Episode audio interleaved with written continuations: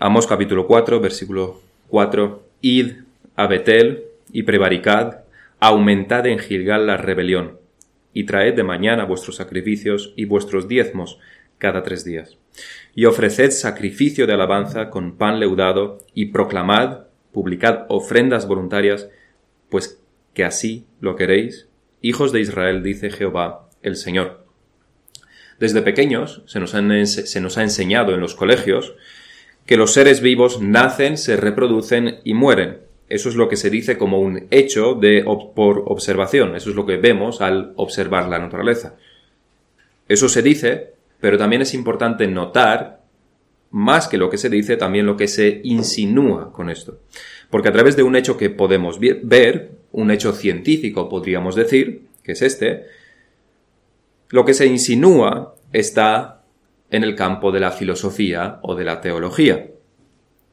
Porque lo que se insinúa con esto es que el fin último de los seres vivos, el propósito de los seres vivos es, en última instancia, reproducirse, que el fin último de los seres vivos es la supervivencia de la especie.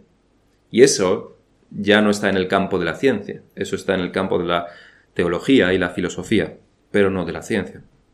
Por otro lado, se nos enseña, no se nos enseña en el colegio a hacer la diferencia, esta diferencia entre aquello que pertenece a la ciencia y aquello que pertenece a la filosofía o a la teología. Así que lo que es filosofía se convierte en ciencia en la mente de los niños y por lo general así se queda en las mentes de los adultos durante toda su vida. El propósito de la creación, y eso incluye a seres vivos y no vivos, nos enseña la Biblia, y esto es teología, el propósito es la gloria de Dios. Los cielos cuentan la gloria de Dios y el firmamento anuncia la obra de sus manos, dice el Salmo 19. Y en Colosenses 1.16, porque en Él, en Jesucristo, fueron creadas, creadas todas las cosas, las que hay en los cielos y las que hay en la tierra, visibles e invisibles, sean tronos, sean dominios, sean principados, sean potestades, todo fue creado por medio de Él, y no solamente por medio de Él o por Él, sino también para Él, para Él. Lo cual, por supuesto, nos indica que el hecho de la reproducción no es en un fin en sí mismo, sino un medio, el de sobrevivir, para que de generación en generación se pueda alabar a Dios, específicamente a Jesucristo, y darle la gloria. Sin la supervivencia de las especies, de las distintas especies, estas verdades, esta alabanza, esta gloria que Dios recibe, por medio de la variedad de peces, mamíferos, aves y todo el resto de la fauna y la flora, Toda esta gloria Dios no la recibirían si los seres vivos no se reprodujeran. Es un medio para esto. Pero lo que esto nos dirige también es a ver la búsqueda del propósito que los seres humanos tenemos.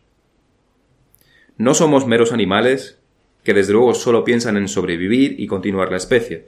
Nosotros, como seres humanos, somos la corona de la creación. Y aunque podemos decir que la raza humana está tan corrompida que más que una corona es más bien un instrumento de tortura para la creación, deshonrándose a sí misma, sin embargo la esencia sigue estando ahí.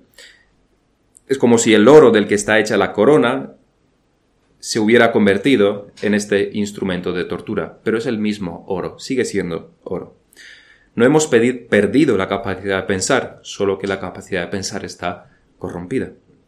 No hemos perdido nuestro estatus de amos sobre la creación, solo que somos unos amos tiranos. No hemos perdido completamente la semejanza a Dios, pero somos más unos monstruos deformes que unos hijos de Dios, hijos del Rey Altísimo, unos príncipes. Con todo, el hombre sigue pensando y sigue intentando descifrar cuál es el propósito por el cual estamos aquí, en la Tierra. Esto lo vemos en los filósofos a través de todas las edades. Todos se lo han preguntado. ¿Por qué estamos aquí? Y lo vemos también en nuestra era pseudocientífica, que poco tiene de científica. Lo vemos porque, por ejemplo, no saben reconocer, no saben hacer la diferencia entre un niño y una niña. Se nos dice del se nos dice lo que los seres vivos hacen y se infiere y se sugiere, como decíamos, que ese propósito, que ese es el propósito de los seres vivos, de todos los seres vivos, solamente reproducirse y morir. Y esto es específico. Esta búsqueda del propósito es específico de los hombres, porque somos la corona de la creación, y es específico del hombre equivocarse siempre por su corrección, por su corrupción y porque rechaza lo que Dios afirma planamente. Somos como el que piensa y medita y estudia si el lavavajillas sirve para lavar la ropa o para cocinar al vapor. Con el manual al lado que nos dice que es para lavar los platos. Pero hombre, leerlo en un manual eso es demasiado simple. Vamos a mirar en otro sitio. Así que rechazamos este manual que Dios nos dejó. Pero ese es el propósito último de las cosas. Eso del propósito último de las cosas tiene muchas más ramificaciones. También en las iglesias hay una teología equivocada sobre el fin de las cosas, especialmente sobre el fin de la salvación. Igual que en el mundo, los seculares se equivocan completamente cuando dicen que los seres vivos existen solamente para reproducirse, del mismo modo los cristianos dicen que porque Dios nos salva, porque Dios salva al hombre, el fin último de la salvación es precisamente esto, la salvación del hombre. Para esto Dios salva, para salvar, para que el hombre esté bien. Siempre que falta la lógica y un estudio serio sobre las cosas, y especialmente sobre las escrituras, las conclusiones son equivocadas. Se dan por hechos cosas que no son ciertas. Se asumen conclusiones erradas. Simple y llanamente, cuando no estudiamos las escrituras seriamente, nos vamos a equivocar. Pero si tenemos claro que todas las cosas son para la gloria de Dios, incluyendo la salvación del hombre, también debemos tener en cuenta que lo que podría ser un propósito secundario en esto de la salvación, un propósito secundario de la salvación que sirve como medio también para llegar a ese propósito último que es la gloria de Dios. Uno de los propósitos secundarios de la salvación es, por supuesto, que el hombre sea salvo. No hay ninguna duda, que seamos librados de la condenación eterna y que vivamos una vida no de pecado, sino de santidad. Eso también son propósitos de la salvación, pero son propósitos secundarios.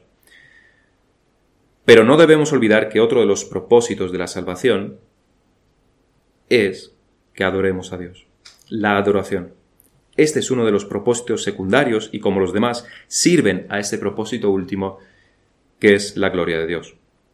No debemos olvidar, las palabras del Señor que leíamos cuando dijo, mas la hora viene y ahora es cuando los verdaderos adoradores adorarán al Padre en espíritu y en verdad, porque también el Padre tales adoradores busca, busca que le adoren es lo que Dios busca.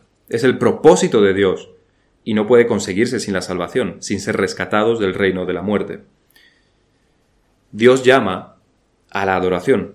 Dios quiere ser adorado porque es la expresión máxima de la justicia, del amor, de aquello que es bueno. No hay nada que adorne mejor al ser humano que adorar a Dios. Es uno de nuestros propósitos como seres humanos. Y eso es lo que tenemos en este pasaje, por lo menos en parte. Una llamada a la adoración. Eso es lo que vemos en Amos 4, 5 y 6. Una llamada a la adoración. Con un gran pero. Es un llamamiento sarcástico o irónico. Es lo que vamos a ver en primer lugar.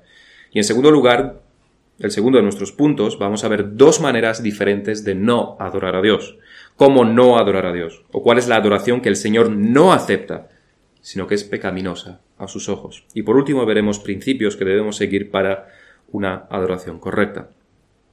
En primer lugar, entonces, un llamamiento irónico a la adoración. Nos dice el versículo 4, Id a Betel y prevaricad, aumentad en Gilgal la rebelión. Al leer las escrituras veremos cómo la adoración juega un papel vital desde Génesis hasta Apocalipsis. Y de hecho diríamos que especialmente en Apocalipsis, donde vemos el fin de todas las cosas, el fin de la salvación, que es la adoración a Dios. Lo vemos en el Antiguo Testamento, por ejemplo, en los sacrificios, diezmos y todo el culto que Dios demandaba de su pueblo. Lo vemos en los salmos, prácticamente todos explícitamente tratan la adoración, son para adorar a Dios, todos servían para adorar a Dios. También hay llamamientos específicos a la adoración, como por ejemplo en el Salmo 26, Tributad a Jehová, oh hijos de los poderosos, dad a Jehová la gloria y el poder, dad a Jehová la gloria debida a su nombre, adorad a Jehová en la hermosura de la santidad. Y palabras parecidas también tenemos en el Salmo 96. Tributad a Jehová, oh familias de los pueblos, dad a Jehová la gloria y el poder. Dad a Jehová la honra debido a su nombre, traed ofrendas y venid a sus atrios. Adorad a Jehová en la hermosura de la santidad, temed delante de él toda la tierra. No exageramos si decimos que la adoración es el punto central del Antiguo Testamento, sobre todo si lo vemos desde la perspectiva de los pecados de Israel y Judá. Con esto siempre han tenido problemas, con la adoración. Y este corazón que decimos del Antiguo Testamento no es derogado en el Nuevo Testamento. El enfoque no cambia. Hay un cambio, si es cierto, en la adoración, importante, un cambio importante, pero la, lo vital que es la adoración sigue ahí en el, en el Nuevo Testamento también. Lo vemos en el Nuevo Testamento, en este texto que leíamos de Juan 4, donde el Señor Jesús lo expone de manera positiva. Dios, leíamos, Dios busca adoradores. Pero en el mismo pasaje vemos por, podemos ver que la razón por la que lo dice, se lo dice a la mujer samaritana, es por un entendimiento equivocado que ella tiene sobre la adoración. Una concepción equivocada que se remonta a los tiempos de Amós y más atrás incluso a los tiempos de Jeroboam I. Dijo la mujer, Nuestros padres adoraron en este monte, y vosotros, los judíos, decís que en Jerusalén es el lugar donde se debe adorar. Recordemos aquí que las diez tribus del norte, que se le llama, a las que se le llama genéricamente Israel o Efraín, tenían dos lugares de culto principales, donde adorar y llevar sacrificios, uno en Betel y otro en Dan, uno al sur y otro al norte, porque Jeroboam I no podía permitir que los israelitas fueran a Judá al templo a llevar los sacrificios porque eso podía terminar en un deseo de los israelitas del norte de volver a ser un solo reino y Jeroboam tenía todas las de perder si esto ocurría porque él no era descendiente de David y, y perdería su estatus como rey. Era política como todo lo que ha ocurrido a lo largo de la historia. Como también veíamos ayer, ¿por qué se perseguía a los cristianos? Básicamente política, porque no aceptaban a César como el Señor. Eso es pura política. Así que uno de estos lugares de culto era Betel al sur, y Gilgal, que se nos menciona aquí, es otra localización bastante importante en la historia de Israel.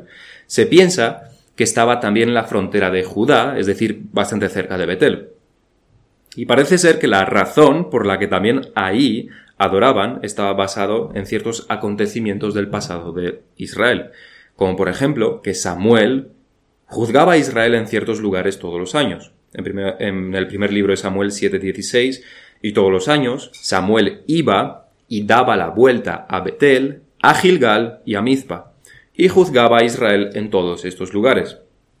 Así que estos nuevos lugares de culto que se habían instaurado en el reino del norte tenían tenían un sentido histórico. Iban en línea con la tradición. En cuanto a Betel, no solo que Samuel juzgaba ahí, es que Betel fue un punto central en la historia de Jacob, su padre, que después fue llamado Israel. Primero Dios se le apareció allí, por tanto Jacob fue quien le puso el nombre de Betel. Luego en Génesis 31 Dios le se le presenta así, yo soy el Dios de Betel. Bastante importante este sitio si Dios se está presentando como el Dios de Betel. Y en Génesis 35 le dice, a Jacob, levántate y sube a Betel y quédate allí y haz allí un altar al Dios que se te apareció. Así que incluso hubo ahí un altar que fundó el mismo patriarca Jacob. Pues un lugar bastante importante. Tenía mucho sentido que los israelitas adoraran en Betel. De igual modo, la mujer samaritana tenía buenas razones para pensar que tenían que adorar en el monte Gerizim, que es a este al que se refiere, porque en Deuteronomio vemos como desde el monte Gerizim se bendijo a Israel.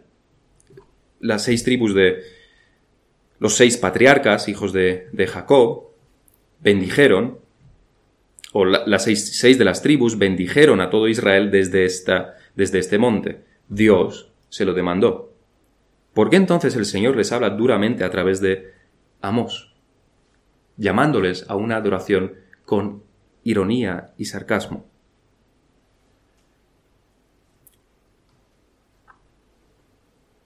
Tan duramente que irónicamente los llama a una adoración pecaminosa, falsa y detestable a sus ojos. ¿Y por qué el Señor Jesús le habla tan duramente a la mujer samaritana? Porque le, dijo el Señor Jesús, vosotros adoráis lo que no sabéis. Nosotros adoramos, nosotros los judíos, adoramos lo que sabemos. Pero eso es lo que le dice tajantemente. Vosotros adoráis lo que no sabéis. ¿Por qué Amós y el Señor Jesús les condena tan tajantemente? Por los dos motivos que veremos a continuación. Estos dos motivos del manual de cómo no adorar a Dios, el manual de qué adoración no acepta Dios. Dos maneras de adorar incorrectamente. Una de las razones principales por las cuales Amós está condenando tan duramente a los israelitas con estas palabras, mofándose, porque es lo que está haciendo a través de la ironía, mofándose de su adoración, invitándoles a seguir pecando, porque su adoración era puro pecado, es porque no adoraban a Dios el resto del tiempo. Este es el primer motivo. No tenemos detalles aquí, pero seguramente esta adoración ocurría en el día de reposo tal como se requería en la ley y siguiendo el patrón de la creación. De hecho, traían sus sacrificios por la mañana, según lo demandado en la ley ceremonial, y traían los diezmos cada tres días. La palabra día en hebreo puede significar tanto día como nuestro lo que entendemos por día, 24 horas, o año.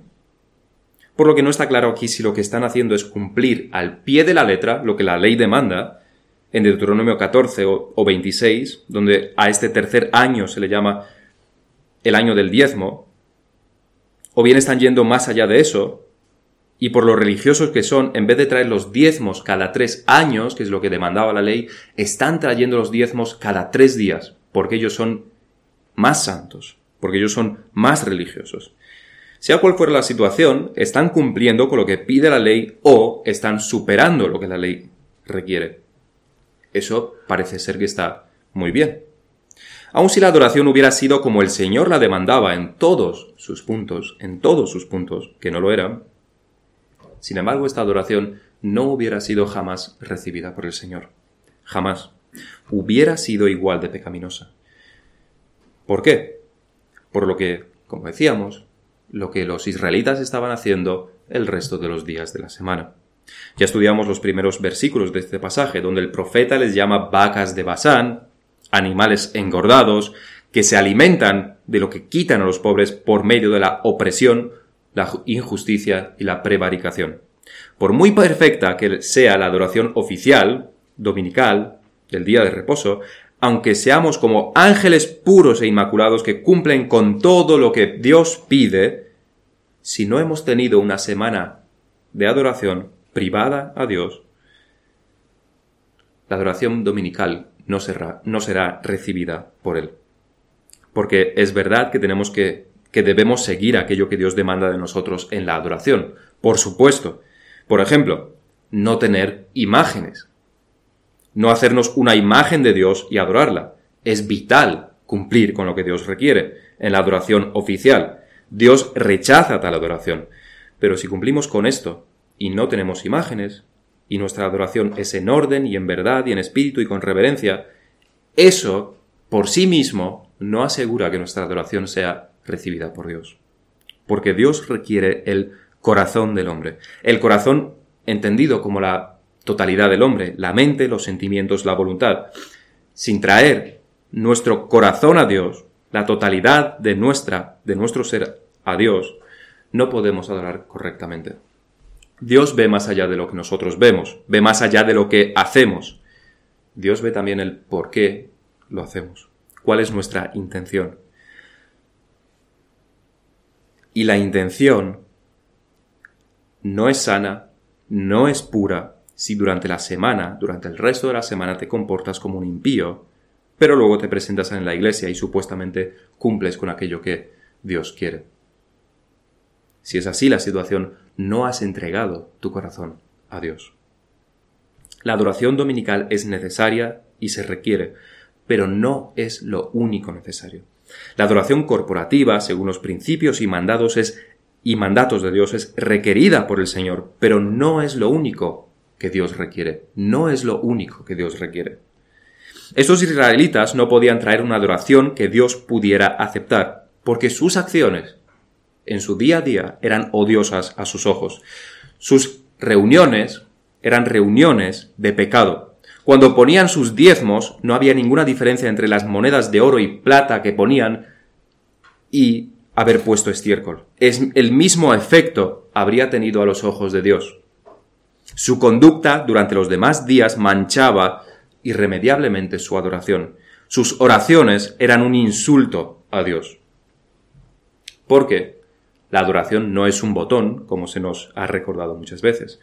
Un botón que pulsamos y estamos en modo adoración. Un botón y estamos fabricando el material que el Señor requiere de nosotros, como una fábrica. La adoración debe ser constante, debe ser una acción constante y una actitud constante, un estado del corazón y de la mente constantes. En la mente de algunos la adoración de los domingos es como una habitación que está a oscuras durante toda la semana. Viene el domingo, pulsamos el botón y la habitación se ilumina, tenemos luz. Durante el resto de la semana está todo a oscuras, pero pulsamos el botón y tenemos luz. Esa es la adoración, algo completamente diferente, como la noche y el día.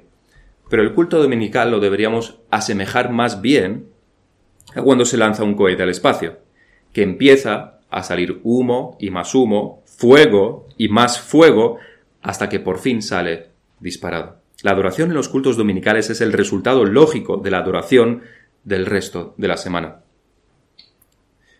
Y cuando decimos esto, no debemos imaginarnos que durante toda la semana tenemos que hacer reuniones constantes o dejar el trabajo y lo que tenemos que hacer para estar en oración durante horas enteras. Y por supuesto recluirnos del mundo. Porque ¿cómo vas a adorar a Dios en tu trabajo? No puedes adorar a Dios en tu trabajo. Es lo que muchos piensan. Precisamente eso es lo difícil. Adorar a Dios durante el resto de la semana es hacer aquello que Dios quiere que hagamos en medio de nuestras responsabilidades, siguiendo los principios que las escrituras nos enseñan, nos enseñan, maridos, esposas, hijos, padres, siervos. ¿Cuántas veces no leemos en las escrituras, en los escritos de Pablo, específicamente, cómo se dirige específicamente a cada uno de estos grupos?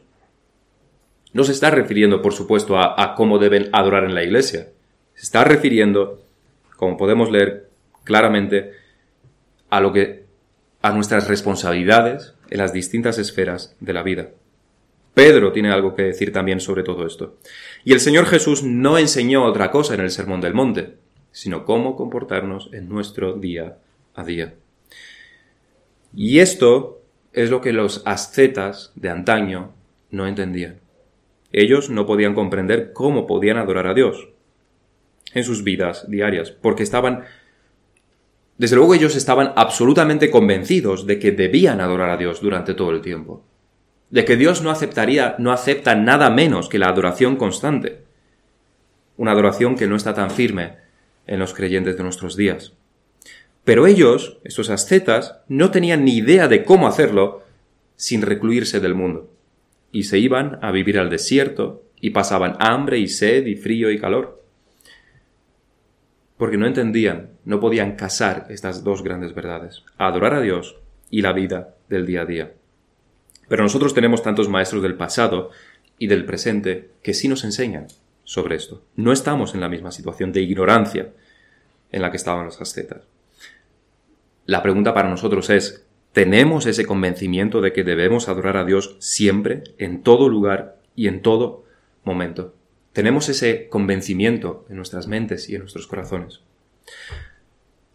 Y no debemos sentirnos desanimados si sabemos que esto no ha sido así siempre. Incluso pueden que haya sido pocas veces las que hayas pensado de esta manera y que hayas tenido este convencimiento. Como decíamos al principio, la adoración es uno de los propósitos secundarios de la salvación. La adoración engloba la santificación. Cuanto más crezcamos en santidad, mejor estaremos adorando a Dios. Pero debemos ver nuestra falta de adoración, no estar desanimados por verlo, pero debemos verlo y debemos arrepentirnos de esta falta de adoración constante. Al mismo tiempo, debemos reconocer nuestra debilidad como seres humanos y darnos cuenta de que si no es por la ayuda del Espíritu Santo, no podríamos ser esos verdaderos adoradores que el Señor busca. Sin el Espíritu Santo no podemos adorar. Porque debe ser en espíritu. Y esto solo se consigue a través del Espíritu Santo. Así que esta es la primera manera de adorar incorrectamente. No tener una conducta y una actitud de adoración durante la semana. En el caso de los israelitas, estaban oprimiendo al pobre, estaban siendo injustos, eran corruptos, toda esta clase gobernante. Por tanto, cuando traían sus diezmos, no servía para nada. Dios no iba a aceptar su adoración. La segunda manera de adorar incorrectamente nos la enseña bien el pueblo de Israel. Ya hemos dicho que ellos adoraban en Dan y en Betel y también en Gilgal y más tarde en el monte Gerizim, como la mujer samaritana nos menciona. La segunda manera de adorar incorrectamente es adorar sin tener en cuenta aquello que Dios ha establecido. En Deuteronomio 12, la ley dada a Israel es clara y no admite otra interpretación. Si abrimos en Deuteronomio 12, versículo 5, vamos a leer dos versículos, aunque son tres versículos. Deuteronomio 12. Eso está en la ley mosaica, está, se englobaría dentro de la ley ceremonial. Deuteronomio 12, versículo 5. El lugar que Jehová vuestro Dios escogiere de entre todas vuestras tribus para poner allí su nombre para su habitación, ese buscaréis y allá iréis. El que Dios escogiere. Versículo 6, y allí llevaréis vuestros holocaustos, vuestros sacrificios, vuestros diezmos y, y la ofrenda elevada de vuestras manos, vuestros votos, vuestras ofrendas voluntarias y las primicias de vuestras vacas y de vuestras ovejas. Y comeréis allí delante de Jehová vuestro Dios, y os alegraréis, vosotros y vuestras familias, en toda obra de vuestras manos, en la cual Jehová tu Dios te hubiere bendecido. ¿Puede aquí, puede Dios, puede la ley ser más clara si dice que el lugar que Jehová escogiere de entre todas vuestras tribus, es decir, un solo lugar, un solo lugar entre las doce tribus, allí esa buscaréis y allí iréis. ¿Puede ser más claro? Difícilmente. Pero sí se puede repetir. Unos versículos más adelante, más abajo, se dice de forma negativa. En estos versículos se les dice que leíamos, se les dice dónde deben adorar. En, el versículo 13 se les dice dónde no deben adorar. Versículo 13. Cuídate de no ofrecer tus holocaustos en cualquier lugar que vieres, sino que en el lugar que Jehová escogiere, en una de las de tus tribus, allí ofrecerás tus holocaustos, y allí harás todo lo que yo te mando. Y por si no fuera poco, más abajo lo vuelve a repetir, aunque no lo leeremos. A todo esto tengamos en cuenta que Israel se seguía considerando la nación escogida por Jehová. En sus mentes corrompidas ellos piensan que siguen siendo el pueblo de Dios, que siguen adorando a Dios, que todo está bien. Ellos jamás de los jamases dirían que no adoran a Dios, o que han abandonado a Dios. No lo dirían, jamás es que traen sacrificios y diezmos a Jehová, Dios de Israel. ¿Cómo que han abandonado a Dios? Y ese es el mayor enemigo de los profetas, la concepción de Israel y de Judá de que ellos estaban adorando realmente a Dios. Eso es lo que ellos pensaban, eso es lo que estaban en sus cabezas. Cuando no lo hacían como debían, y muchas veces también se adoraba conjuntamente a otros dioses. Pero claro, si adoraban a Jehová, y después a otro dios, y antes a otro dios, pero ¿Adoran a Jehová o no le adoran? Ellos consideraban que lo que hacían estaba bien, es decir, trataban a Dios como a uno de los dioses paganos y olvidaban los requisitos específicos de la adoración, así como que Dios es un Dios celoso y no permite que su adoración sea compartida. Por tanto, cualquier adoración que no fuese llevada a cabo en Jerusalén, según Deuteronomio 12, Cualquier adoración que no fuese llevada a cabo en Jerusalén era una adoración falsa. No puedes agradar a Dios si no atiendes a lo que Él requiere. ¿Cómo puedes adorar a Dios, decir que adoras a Dios, si estás despreciando aquello que Él específicamente pide? Por supuesto que esos requisitos cambiaron en el, Nuevo Testamento. La ley ceremonial se la cumplió de una vez por todas el sacrificio perfecto que es Jesucristo. Todas las imágenes y las sombras del Antiguo Testamento se cumplieron en el Señor. Pero tenemos que entender la diferencia entre abolir y cumplir. No es como si nosotros debiéramos ignorar por completo la ley ceremonial y estos requisitos de la adoración y jamás leerlo porque no nos importa y nos da igual. Cristo los cumplió no lo abolió, los cumplió, por lo tanto, los transformó. El ejemplo de esto, de esto que está ligado en nuestro texto es el lugar de la adoración. Hay un énfasis mayúsculo, como veíamos, en que debía hacerse en un lugar específico y en ningún otro. Y solamente en un lugar, en ningún otro, solo uno, en el templo de Jerusalén en el Antiguo Testamento. Pero el templo, tal como el templo como tal no desapareció en el, Nuevo Testamento, se transformó. El templo es Jesucristo. Este requisito de que debemos adorar en un único lugar sigue siendo válido. Este lugar es Jesucristo. No podemos adorar a Dios fuera de Jesucristo. Por eso decimos que el Señor Jesucristo cumplió la ley ceremonial y no la abolió en el sentido de que tenemos que ignorarla, desecharla completamente. Destruid este templo, les dijo el Señor Jesús, y en tres días lo levantaré. Estas palabras después las utilizaron en su contra para crucificarlo. Entre, destruid este templo y en tres días lo levantaré, porque en tres días el Señor Jesús resucitó, porque Él es el verdadero templo o el nuevo templo, y solamente en Él debemos adorar. En Hechos 4:12, y en ningún otro hay salvación, porque no hay otro nombre bajo el cielo dado a los hombres en que podamos ser salvos un único nombre. En ningún otro hay salvación, igual que en ningún otro lugar debían adorar sino en Jerusalén.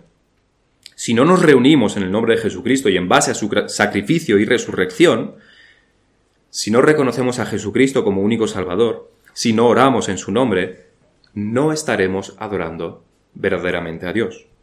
Será una adoración falsa. Podemos aquí pensar en los testigos de Jehová, por ejemplo que niegan la, divinidad del Señor Jesús. O en la Iglesia Católica, que sí afirman que Jesucristo es el Salvador, pero a la vez está rodeado por María, rodeado no, muchas veces está por encima, está María, y además una horda de santos que igualmente interceden por ellos y les oran, y al fin y al cabo también les salva del purgatorio. Por no decir que Jesucristo no salva, si ellos no se salvan a sí mismos y contribuyen a su salvación y su justificación a través de sus obras, infringiendo claramente esta gran verdad del Antiguo Testamento con un solo lugar de adoración, el Nuevo Testamento solamente un nombre en el cual debemos y podemos adorar y en el cual ser salvos. La situación de los católicos romanos es una situación tan sutil, con tanta tergiversación, que parecen el Israel de Amós. La tradición dirían ellos. Israel seguía la tradición, por eso estaban adorando en Betel y en Gilgal. Betel era de suma importancia histórica. Su padre Jacob, el patriarca Jacob mismo, erigió ahí un altar para Jehová y además Jehová mismo se lo, se lo demandó. Tienen mucha importancia histórica. Por supuesto, por supuesto. La misma tradición tienen los la Iglesia Católica que los israelitas que seguían adorando en Betel y en Gilgal y a los cuales Amós les habla tan duramente, tan duramente que les llama irónicamente a la adoración para seguir pecando. Pero vayamos ahora al meollo del asunto, que se encuentra en el versículo 5. Decíamos que Dios no aceptará una adoración que no sea la expresión máxima de la adoración del resto de la semana. Si pecamos, continua y deliberadamente, si no nos guiamos por su ley y sus principios y sus mandatos durante la semana, sirviéndolo en nuestro trabajo y en nuestra familia, si no hacemos esto, la adoración dominical será un insulto a su nombre. En palabras de Apocalipsis, escupirá de su boca nuestra adoración. Por otro lado, si no cumplimos con los mandatos específicos que se requiere de nosotros durante la adoración y durante el día del Señor, seremos igualmente rechazados. Por eso decíamos, son dos maneras, ¿verdad? Dos maneras de que Dios no acepte nuestra adoración. Viviendo una vida impía y teniendo una adoración impía. El texto nos enseña, va un poco más profundo sobre qué significa esta adoración impía. Y ofreced sacrificio de alabanza con pan leudado, y proclamad, publicad ofrendas voluntarias, pues así lo queréis, pues así lo queréis, hijos de Israel, dice Jehová el Señor, pues así lo queréis, pues así lo deseáis, también puede ser traducido. Esta, esta es la raíz de toda falsa adoración. Es la razón última, es el epicentro de todo lo que está mal en su adoración. Que cuando adoran, adoran como a ellos les gusta, como ellos desean. Y recordamos que la adoración no es un aspecto más de la vida del, creyente, no es un aspecto más, es el aspecto más importante, como hemos definido. Esta entonces es la raíz de la falsa adoración, que hagamos aquello que nosotros queremos sin tener en cuenta aquello que Dios quiere y requiere. No importan los grandes sacrificios que hagamos. No importa que estemos presentes en cada culto de la iglesia, y aquí estaré mezclando cosas buenas y cosas malas. Pero ninguna, ninguna de estas cosas importa si no existe el otro. No importa como muchas sectas hacen que se reúnen todos los días de la semana. No importa que, se, que peregrines a Roma o a Jerusalén o a, o a cualquier otro sitio. No importa si te autoflagelas. No importa que reces mil Ave Marías al día. No importa nada, para nada, que seas bueno y amable con todos. No importa para nada lo mucho que diezmes. Si la adoración que traes es una nacida de tu propia voluntad y no de lo que Dios requiere. Si la adoración que traes es una nacida de tu propia voluntad, sin tener en cuenta únicamente lo que Dios requiere, no tú, esta adoración no será aceptada por Dios. Esta es la raíz de toda falsa adoración. ¿Y cómo podría ser de otra manera? Si no atendemos a lo que el objeto de la adoración requiere, ¿cómo podemos realmente adorar? ¿Cuál es el precio que le estamos dando a aquel que nos habla? ¿Cuál es el precio que le estamos dando a las palabras de Dios? si no atendemos a lo que Él dice, sino que hacemos lo que nosotros queremos. Si lo que imponemos son nuestros propios gustos y deseos, si lo que traemos es lo que nosotros queremos, ignorando lo que Él pide, ¿cómo? ¿Cómo puede Dios aceptar tal adoración si estamos ignorando aquello que Él pide? Calvino dice sobre este texto de Amos, dice, los israelitas se imaginan que con tal de que su propósito sea adorar a Dios, porque ese era, ese era su deseo, su propósito, era adorar a Dios, su intención era adorar a Dios. Y ellos se imaginan que si, si tienen esta buena intención, que lo que hagan no puede ser desaprobado por Dios. Da igual lo que estén haciendo, si lo que quieren, si su deseo, si su intención es adorar, da igual lo que estén haciendo, Dios debe aceptarlo. Pero dice Calvino, y así se pierden en sus propias invenciones, y piensan que Dios obtiene lo que merece, así que no pueden quejarse pero el profeta declara que toda su adoración no es sino una abominación e impiedad execrable, aunque los israelitas, confiando en lo que hacían, pensaban que estaban a salvo. Aunque en otras cosas eran de lo más estrictos en cuanto a la ley, esto lo mezclaban con aquello que a ellos les gustaba, con lo que ellos querían. Y por tanto toda su adoración era rechazada. Y porque la adoración es el punto central de nuestra vida como creyentes, y lo era de su estatus como pueblo de Dios, como sabemos, debido a esto, debido a que no adoraban a Dios como debían, finalmente fueron destruidos por completo y además bastante cruelmente, porque no adoraron a Dios. Cuando decimos esto, debemos pensar sin género de duda en la Iglesia católica y todas sus invenciones que Dios jamás ha requerido y no solo eso, sino que incumplen principios específicos. En la misma canasta están los de manzanas podridas, están las iglesias evangélicas, que la manera en que adoran a Dios es claramente según sus gustos. Tanta música como les gusta o como los jóvenes piden. El género musical que gusta a todos. La predicación, por supuesto, según tus gustos. Automotivación, ¿Quién es el centro de la adoración? Sus gustos. ¿Está Dios en sus en los versos de sus canciones? ¿Es Jesucristo mencionado? Por supuesto. pero también los israelitas eran fieles en otras cosas. Pero Dios rechaza tal adoración. La reverencia, la sobriedad, la centralidad de la palabra, estos son principios y mandatos que no pueden pasarse por alto. ¿Cuánto tiempo, por ejemplo, cuántos sermones se dedican normalmente en las iglesias evangélicas a estudiar lo que es la adoración, tal, qué es lo que Dios requiere del hombre en la adoración? Para aprender precisamente esto, qué es lo que Dios requiere. Es el, se supone que es el propósito, se supone que es el objeto de la adoración. Entonces habrá que aprender qué es lo que Él pide.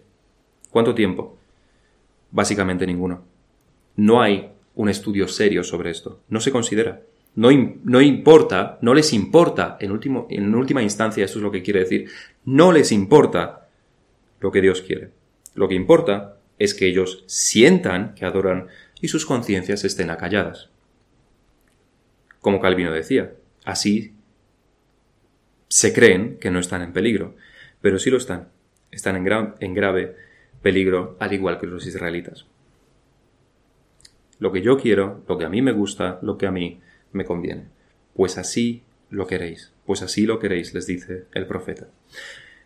Si tal es nuestra adoración dominical, nuestra adoración no es sino un pecado más en nuestro historial de pecados.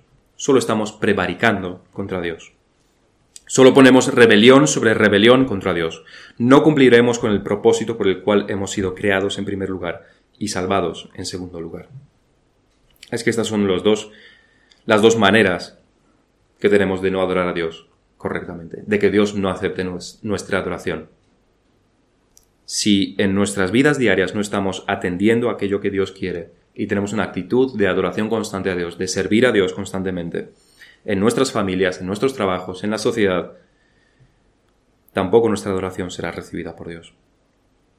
Y si en la adoración estamos mezclando todo con lo que nosotros deseamos, con lo que nosotros nos gusta, con lo que nosotros queremos, tampoco Dios la aceptará. Ahora, en tercer lugar, vamos a ver los principios que debemos seguir para adorar a Dios correctamente. Más allá de lo mencionado, sin olvidar lo mencionado, la adoración, en primer lugar, debe ser todos los días de la semana por medio de hacer lo que el Señor requiere de nosotros en las distintas áreas, y que debe ser una adoración reverente, que es lo que las escrituras nos, nos requieren, libre de nuestros deseos, de las modas, de lo que gratifica al hombre, y que la predicación debe ser la parte central del culto, porque en la predicación se encuentra Jesucristo. Son dos, principales, son dos principios bastante relevantes los que vamos a considerar sobre estos principios para adorar. Primero, la adoración dominical en casa. En casa, por las circunstancias actuales, la gran mayoría, por, por estas circunstancias, la gran mayoría no podemos, no nos podemos reunir en la, aquí conjuntamente con nuestros hermanos y debemos estar en casa. Y tenemos también a hermanos que están a cientos de kilómetros habitualmente, por lo que no se pueden unir a nosotros con o sin pandemia. Pero ellos, por la práctica, también tienen los principios bastante más claros. Para los que esto nos ha pillado por sorpresa, esto de estar encerrados en casa y no poder reunirnos con nuestros hermanos, es una es de por sí una amenaza bastante grande porque es algo nuevo para nosotros y Satanás se encarga de que lo hagamos mal. Si estamos en casa, cuando no podemos venir a la iglesia, estamos en casa y asumimos que ponemos el sermón en la tele con un mando igual que estamos viendo el televisor. En pijama. Nos levantamos para ir al baño o para beber un vaso de agua. O mientras tomamos nuestro café por la mañana. Miramos el móvil. Respondemos a los WhatsApp. Damos me gusta a los en, en Facebook. Todo esto si hacemos esto es una profanación del día del Señor y de nuestro encuentro con Él, a pesar de que estemos en nuestra casa. Esto es lo que el Señor Jesús también dice, y este es el cambio en la adoración que se menciona en el Nuevo Testamento. Mas la hora viene, nos decía el Señor Jesús en Juan 4, y ahora es cuando los verdaderos adoradores adorarán al Padre en espíritu y en verdad, porque también el Padre tales adoradores busca que le adoren. Dios es espíritu y los que le adoran en espíritu y en verdad es necesario que adoren. Para adorar al Señor no hace falta que estemos aquí presencialmente juntamente con nuestros hermanos. Debemos adorar a Dios también en nuestras casas. y debemos mantener los mismos principios. Reverencia, temor al Señor, sobriedad. Lo que el Nuevo Testamento nos enseña es que no importa dónde adores, sino cómo adoras. Si somos convocados en el día del Señor para adorar su nombre, aunque estemos en casa, no debemos pasar por alto que el principio permanece intacto. Estamos obligados a adorar si somos creyentes, doblemente obligados. Uno porque somos sus criaturas y otro porque somos salvos por su sangre. Estamos doblemente obligados a adorar. Es en ese tiempo donde también debemos enseñar a nuestros niños, a nuestros hijos, a estar sentados, escuchando, callados y aprendiendo a entender que como estamos atendiendo la predicación, las cosas del Señor, todo lo demás debe estar centrado en la adoración. Y realmente también esto de estar en casa, para los que somos padres, es también una gran oportunidad, porque es más fácil corregirles en casa al no estar molestando a los demás hermanos.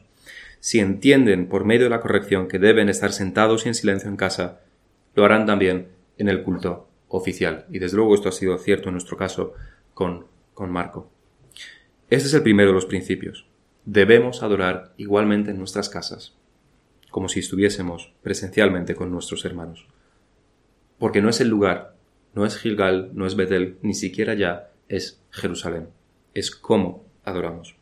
El segundo principio tiene que ver con el día del Señor, porque es un día, es un día, y no solamente unas horas. El día de reposo fue instituido en la creación, ratificado en la ley moral y transformado en el primer día de la semana debido a la resurrección del Señor. Pero sigue siendo, a través de todo esto, sigue siendo un día, no unas horas. Esto supone que por ser el día que es, debemos esforzarnos en prestar atención especial a lo que hacemos y a lo que hablamos. Lo que puede ser lícito, bueno, en otro día de la semana, puede no serlo en el día del Señor. Usar el día del Señor para hacer lo que hacemos el resto de la semana atenta contra el principio establecido por el mismo Dios. Es un día especial, debe ser un día de adoración, todo el día. Cuando estamos con otros hermanos, en el día del Señor, por ejemplo, debemos enfocar las conversaciones y asuntos que tratemos a las escrituras. Todo debe estar enfocado en las escrituras cómo ver el mundo desde las escrituras, cómo tratar con este u otro problema desde las escrituras, cómo se mueve el mal, tal como lo enseña la escritura. Todo debe estar basado en las escrituras. Todos nuestros pensamientos deben estar focalizados en las escrituras para ver desde esta base lo que nos está ocurriendo a título personal o lo que ocurre a nivel mundial. Especialmente en el día del Señor debemos empaparlo todo con la palabra. Como día del Señor necesitamos reforzar la autoridad de las Escrituras sobre la vida de todos nosotros.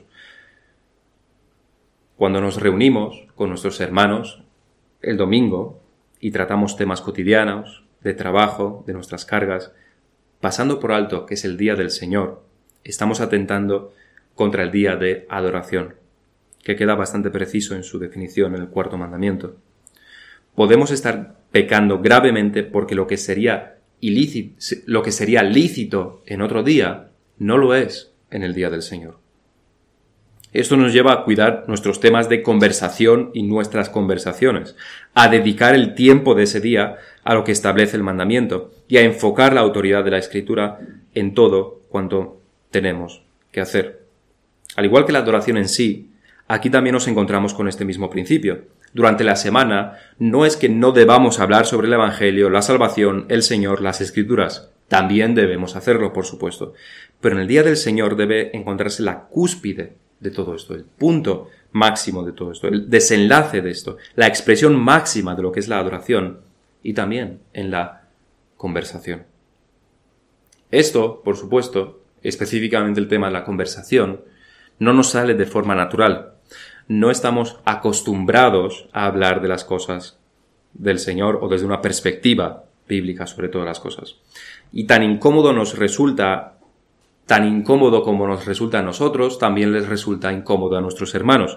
Así que es un esfuerzo conjunto el que aquí debemos hacer.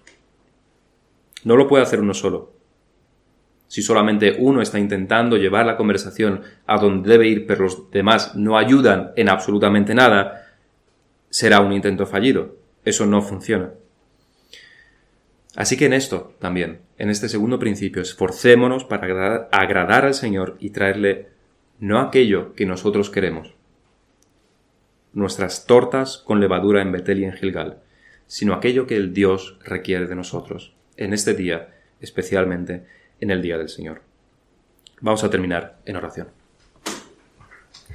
Padre nuestro que estás en los cielos, te queremos dar las gracias porque tú nos enseñas a través de tu palabra, porque la tenemos disponible, no como estuvo durante tantos siglos, prohibida y perseguida, sino que nosotros la podemos consultar y no solamente tenemos las escrituras en sí, sino también tenemos a tantos maestros que nos enseñan el, el significado de lo que tú nos enseñas, de lo que tú nos dices en las escrituras. Y queremos pedirte a ti que tú nos ayudes en, especialmente en este gran propósito por el cual también nos has salvado, que es el de hacernos adoradores tuyos, para que podamos adorarte a ti en espíritu y en verdad. Ayúdanos a hacerlo durante, el, durante la semana, a través de la oración y la lectura y la meditación en primer lugar, y por supuesto también cumpliendo con aquello que tú requieres en nuestros trabajos, en nuestros estudios, en nuestras familias, como padres, como hijos. Ayúdanos tú en esto. Te queremos también pedir para que cuando los domingos nos reunamos, sea que nos reunamos aquí o estemos en casa también,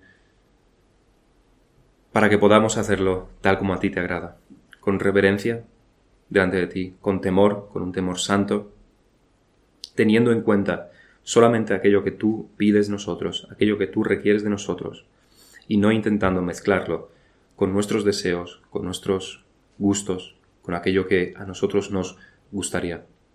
Te pedimos esto, te lo pedimos en el nombre del Señor Jesús. Amén. Amén.